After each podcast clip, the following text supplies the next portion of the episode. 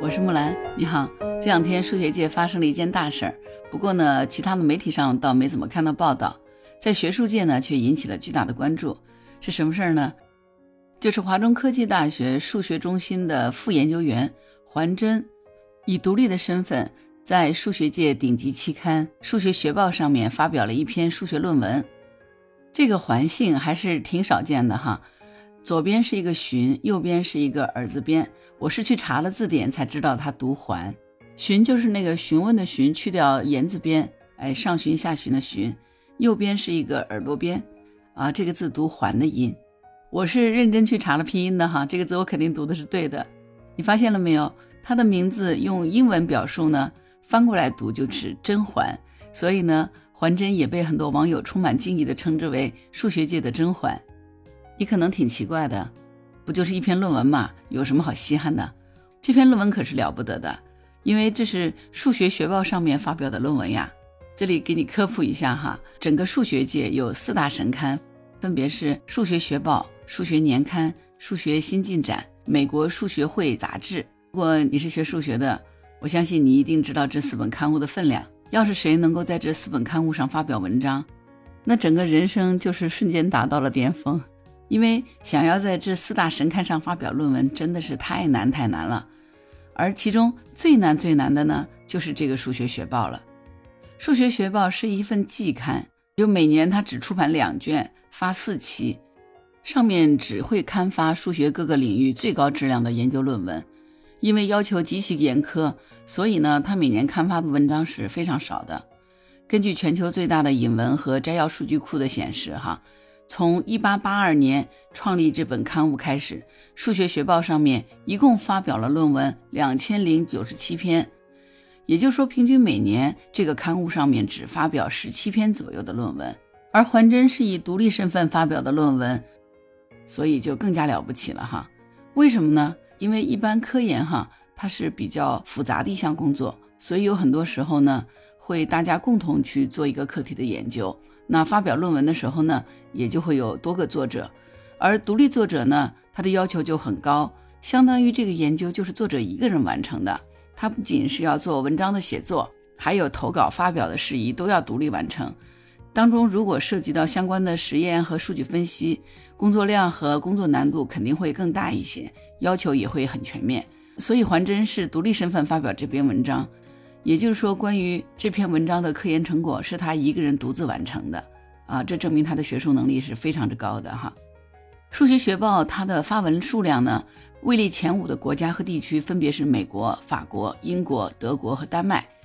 在还真之前呢，新中国成立至今哈，整个中国大陆在数学学报上发表论文的人仅仅只有九个人，而这九个人呢，六个人是院士，三个人是杰出青年，其中呢。八个是集体研究成果，唯一一个以独立身份在数学学报上发表论文的人呢，只有一个人，他就是苏步青。苏步青是谁？你不知道吗？苏步青是咱们国家著名的数学家，中科院院士，曾经担任过复旦大学的校长。他是浙江温州平阳人，祖籍是福建省的泉州市。是我们国家著名的数学家和教育家，是中国微分几何学派的创始人啊，曾经被誉为东方国度上最灿烂的数学明星，东方第一几何学家，数学之王啊。也就是在还真之前，只有苏步青院士以独立的身份在数学学报上发表过论文，还真是第二个以独立作者的身份在这个期刊上发表论文的中国人。你说他是不是真的很牛啊？所以学术界都沸腾了嘛。只能说他太牛了，所以网友才说他是数学界的甄嬛。和这九个人相比起来呢，这个环真好像真的很普通。我看了前面的一篇报道，说是记者从华中科技大学数学与统计学院获悉呢，目前环真的职称还只是副研究员，并不是教授。除了科研工作之外呢，他平常也在教本科生和研究生。所以相比较我们所了解的一些天才型的选手而言，好像环真并不是顶级的这个神童啊，至少他的智商算不上是顶尖。当然，他智商肯定不低啊，因为他是北大毕业的。我这里说他智商不是最高，因为我们都知道嘛，爱迪生曾经有一句名言说：“天才就是百分之九十九的汗水加上百分之一的灵感。”那百分之一的灵感就是天才。这么讲起来呢，这个甄嬛应该不是什么神童，也不是什么所谓的天纵奇才。你不信去搜索一下就知道了。在网上你几乎找不到关于桓真的信息，你也没有见他拿过什么金牌，也没有见他拿过什么大奖。和很多少年成名的数学天才相比，他似乎就是一个默默无闻的存在。桓真的父亲呢，是北京师范大学的数学系教授桓中丹。受他父亲的影响，他很小就喜欢上了数学。但是呢，在数学天赋上呢，他真的不算神童型的类型。所以呢，在他整个读书生涯里面，他也不是那个最出风头的人。北大毕业以后呢，他就去美国留学了，读了十一年才拿到了博士。好像这个经历和那些神童相比呢，似乎是太弱了一点。不过呢，真相是什么呢？原来是因为他在博士期间呢，曾经临时转了方向，于是呢，重新攻读了七年博士。这个时候呢，距离他本科毕业已经过去了十一年了。他二零零六年的时候呢，获得了北京大学的数学学士学位，然后呢，就到美国去深造了。在二零零九年的时候呢，在印第安纳大学布鲁明顿分校取得了数学硕士的学位，而且这时候呢，他已经开始了他的博士研究。不过呢，在此期间，因为他的研究兴趣转向了代数拓扑，呃，这个我不是很懂哈，这是个什么含义？因为他实在太专业了。据说这是一个使用抽象代数的工具来研究拓扑空间的数学分支。如果说你有兴趣的话呢，可以自行去网上了解一下哈。我们这里就不再进行科普了，好吗？因为我觉得对我来说有点难呢，所以我们就不在这儿再继续科普这个问题了。然后呢？二零一零年的时候，经过慎重考虑，桓真呢就转到了这个领域里面更加有声望的伊利诺伊大学厄巴纳香槟分校，重新开始攻读博士，用了整整七年，最终在二零一七年取得了数学博士学位。桓真在他的个人简历当中还曾经特别注明过，哈，博士学位的这个论文，论文长达了二百九十页，答辩之后呢又修改了一年才最终完稿，让他更有可读性和更上乘。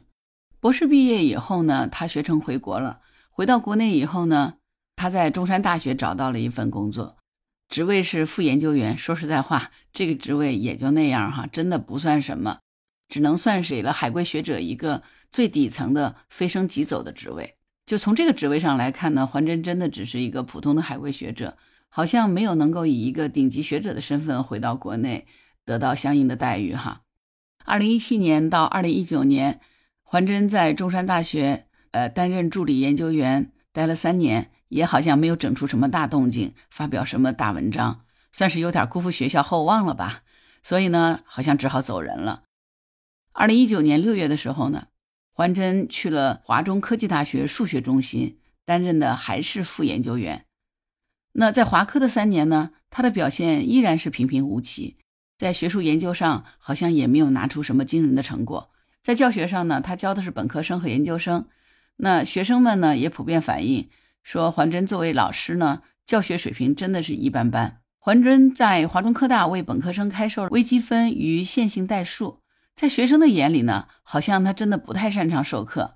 他获奖以后，知乎上面有一些网友的留言哈，说的是真的很震惊。大一的时候，环真老师带我们现代，说实话给我们留的印象不好，只会念 PPT。而且十分跳跃，不怎么会讲课。本来以为其水平不行，没想到是真龙隐士，是我眼拙了。恭喜环真老师为华科有这样的优秀人才而骄傲。还有的网友留言呢，环真老师作为老师给他留下了非常深刻的原因，就是因为他教学水平实在是一般般。他说呢，有幸听过环真的现代课，刚开始感觉是不太仔细讲，后来去搜索了 Total 以后呢，就震惊了。大概明白了，也许老师认为的是这东西不就显而易见嘛，不用解释。结果证明真的是这样子的，恭喜老师。另外，对华科对真学术的研究者不够积极的现状表示不满，并愿好。还有网友说，环正老师曾经教过我们现代，教学质量真的是一般，给我们留下深刻印象。但是当时有一位助教听过课以后呢，说您的代数拓扑应该不是这个水平呀，就让我关注起了这个老师。现在回顾过去，我觉得。也许是现代教材本身的质量就是很有问题的。恭喜环真老师，环真的科研水平到底如何？他在数学学报上面发表的这篇论文就足以证明他的学术能力了哈。不过呢，前面他平淡无奇的人生呢，就让大家吃了一惊，因为谁都没有想到，看似平平无奇的一个人呢，怎么现在突然的就在数学学报上发表了这么一篇神级论文？所以几乎所有认识他的人都惊呼：万万没有想到！但其实这哪里是突然呢？环真在代数拓扑这个领域上，其实已经研究了十多年。所谓的突然，不过是水到渠成而已。论文发表以后，环真曾经在他的微博上写下了这样的评论，作为回应。我觉得他写的特别有意思。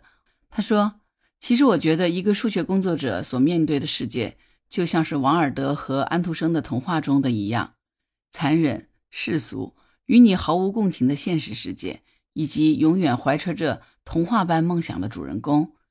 而因为他们与现实格格不入。”因此，结局经常是悲剧的。《海的女儿》中的小美人鱼，如果按照世俗的思路，不坚持对王子的爱恋，他也许能在上流社会过得很好。《快乐王子》中的王子和燕子，因为坚持美好的内心，最终被冻死。西班牙小公主的生日里，爱慕小公主的小矮人意识到自己在美丽的公主眼里，实际上是非常丑陋的怪物。她的每次微笑都是嘲笑。而不是喜爱，于是理想破灭，痛苦的死去。野天鹅里，公主如果不坚持救自己被变成天鹅的哥哥们，不一直编织着奇怪的蓖麻衣服，每晚去巫婆聚集的墓地采集蓖麻，也不坚持做一个哑巴，她会一直是一个表现正常的王后，不会被怀疑、被诬陷，甚至能够一直幸福的活下去。所幸的是，最终她在临行前。证明了自己，虽然蓖麻的衣服还没有织完，还差一个王子的胳膊。这就像我们想做的 research 在终止前，比如失业前、一无所有之前，其实都并没有完成。即便是我们耗尽一生，而这个世界上的其他人其实并不知道我们在做什么，付出了多少。从他们的角度，我们多多少少都是很奇怪的人。这篇文章的最下面，他还配了两张图。图一是同事送我的水果，之前还送过我巧克力。图二是微绿色的多头玫瑰。所以，其实看似并非天纵奇才的环真，为什么能够取得这么大的成就？我觉得其实就是因为两点哈。第一呢，他是怀揣着童话般的梦想的，这个梦想就是他认准了一个数学难题，就想去解决它。第二呢，他一直在坚持，为了解决这个数学难题。他一坚持就是十多年。那我们看，他从小就喜欢数学，读北大本科的时候呢，读的是数学，然后到美国留学硕士，学习的是数学。因为对这个课题有兴趣，所以他就转了课题，重新开始攻读博士，又用了七年的时间在这个领域里进行研究。之后，他在中山大学的三年是在做研究，到华科的三年还是在做研究，对吗？呃，他是二零一七年博士毕业的。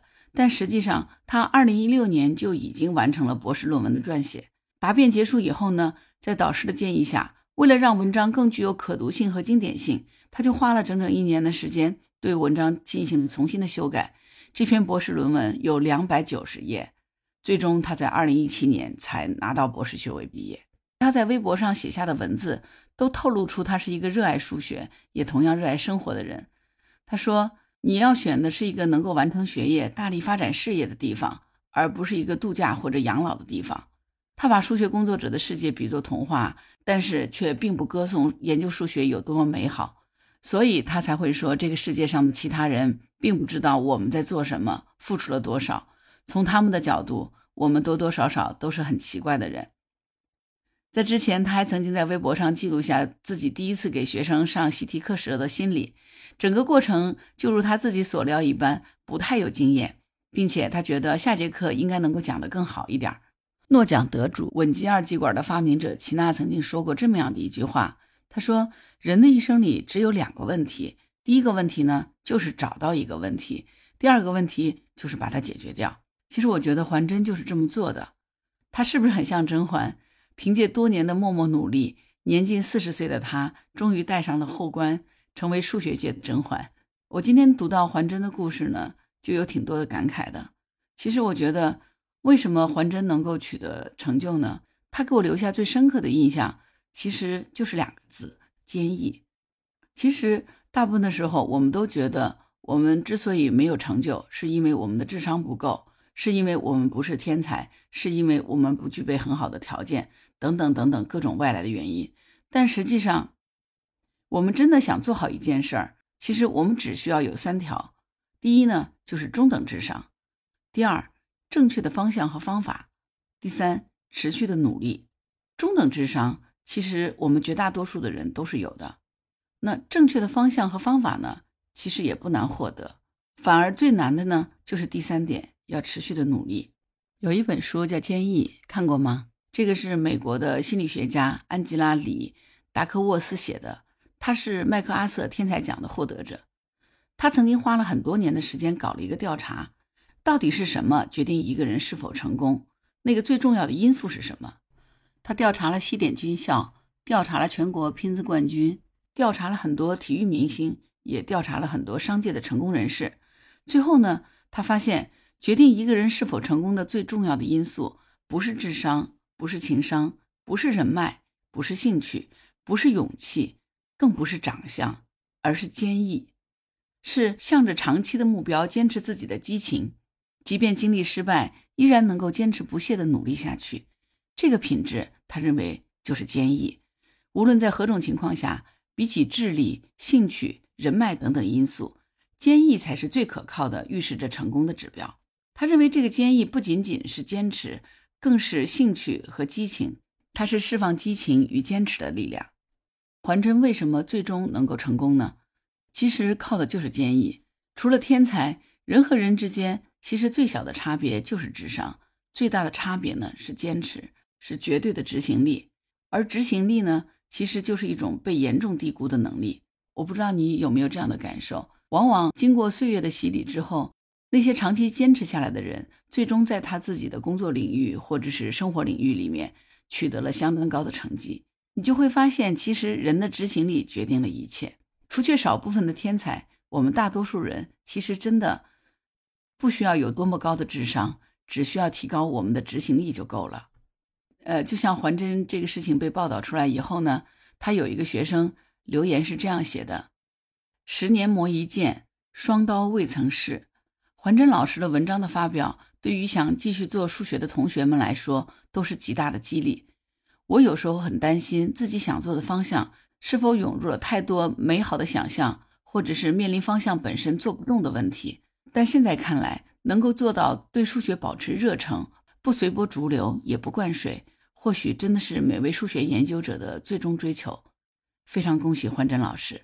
其实看到这个报道以后，感触真的非常深。因为生活当中，我是有认识像环真这样的科研工作者，他们真的是日复一日、年复一年的扎根在他们的科研领域里的。他们取得所有的成就，也真的是因为他们应该取得这个成就，因为他们真的很坚持，他们真的执行力超强。我小阿姨的儿子呢，是一个医学博士，他就是这样的一个科研工作者。有一年他在读博的时候，我到他学校所在地的城市出差，然后因为好两年没有见了嘛，我就想跟他见个面，请他吃个饭。结果呢，他跟我说他现在正在做实验，走不出来，所以我们只能在学校里见。于是我又赶到他学校的食堂等他吃饭。后来他就过来了，一坐下就跟我说，他只能跟我聊一个半小时。然后他就要回实验室去记录实验的数据，这个可能需要花费二十分钟左右。然后他就又可以出来跟我再聊一个半小时，然后再回去记录数据。我就问他说：“为什么不可以让同学帮你代为记录一些数据呢？”他说：“不行，这是我自己的事儿，不能让别人帮忙。最重要的并不是记录数据，还有对实验情况的观察，这个是别人没有办法代劳的，必须他亲自去观察并做详细的记录。”所以呢，我们吃好饭以后呢，就转到了旁边一个小的咖啡厅。他到了时间就立刻匆匆跑出去，回实验室去观察他的实验了。过了二十分钟，他就又回来了，我们就接着聊。然后呢，到了一个半小时左右，他就又飞奔回实验室，记录完以后又过来。那天晚上我在他学校待了蛮久的，就是用这样的节奏跟他聊了挺长时间。他的那个实验是要做整整二十四小时，所以他基本上等于是不能够休息的。所以其实他们做科研真的是挺辛苦的。不过呢，我感觉我表弟还乐在其中。我现在看看哈，我觉得他跟环真真的很像哎，并不是什么天才型的选手，智商超群，很早就显露出超人的天分。他就是很喜欢科研，沉浸在其中不可自拔。而且最有意思的是，他的博士竟然也是延期了一年毕业的。其实本来呢，他博士论文早就已经写好了，然后也通过了答辩，完全符合了毕业的条件。但是呢，他主动找到导师，要求博士毕业延期一年。原因就是因为他觉得他的毕业论文里面有一些观点需要更多的数据来进行印证，这样会更严谨。他希望他的毕业论文是没有瑕疵的，于是又用了一年的时间，重新做了好多实验，进行了数据论证。第二年他才高高兴兴的博士毕业了。他的导师都说，别人都巴不得早一点博士毕业，你却恰恰相反，明明能毕业，偏偏要求延期毕业。真的是非常影响我的声誉，好吗？别人以为我这个老师太差，把我的学生都教不了毕业呢。其实你也听得出来，他的导师是非常喜欢他的啊。现在表弟已经毕业多年了，他现在在一家科研机构做研究，每天就是家到实验室，实验室再到家，心无旁骛哈，专心的他的科研工作，就是一个标准的科学家。环真前面在他的微博里不是写说，其实，在一般人眼里，也许看着我们就是一群很奇怪的人哈。真的，我特别能够理解他这句话。我表弟结婚的时候呢，真的他就只是当了一个新郎官的这个角色，其他跟婚礼有关的事情他一概都没有操过心，基本上都是他太太和家里人操心了，他的心思就在实验上。因为当时呢，他正在做一个课题，到的是最关键的时候。最有意思的是，他直到结婚前一天才正式休息了，真的是工作到了最后一天。不过呢，就算是这样子，都没有影响到晚上十点半的时候，他突然从床上爬起来，又赶到实验室去看他的小白鼠。为什么呢？因为那天突然晚上下了暴雨，然后他就很不放心了嘛，担心实验室的窗户是不是没有关紧，这样的小白鼠们是不会受到惊吓。于是呢，他就从床上爬起来，开着车赶到了实验室，呃，把一切都安顿好以后，四处都检查完了，他才放心又回来了。第二天早上就去迎亲去了，真的是工作到了最后一刻。其实，在我们看来，科研真的是很艰苦的，所有的科研成就都是长期坚持不懈的努力，用巨大的毅力和坚持，踏踏实实做出来的，这才是我们应该钦佩的科学家，不是吗？希望这样的科学家越来越多。好了，今天的节目就到这里了。如果你对这期节目有什么想法，欢迎留言。如果你喜欢木兰的节目，请你关注并订阅我的专辑《当户知》，谢谢你的支持，这个对我很重要。如果你喜欢木兰，也可以加入木兰之家，请到那个人人都能发朋友圈的平台，输入木兰的全拼下划线七八九就可以找到我了。好啦，今天就聊到这里，我是木兰，拜拜。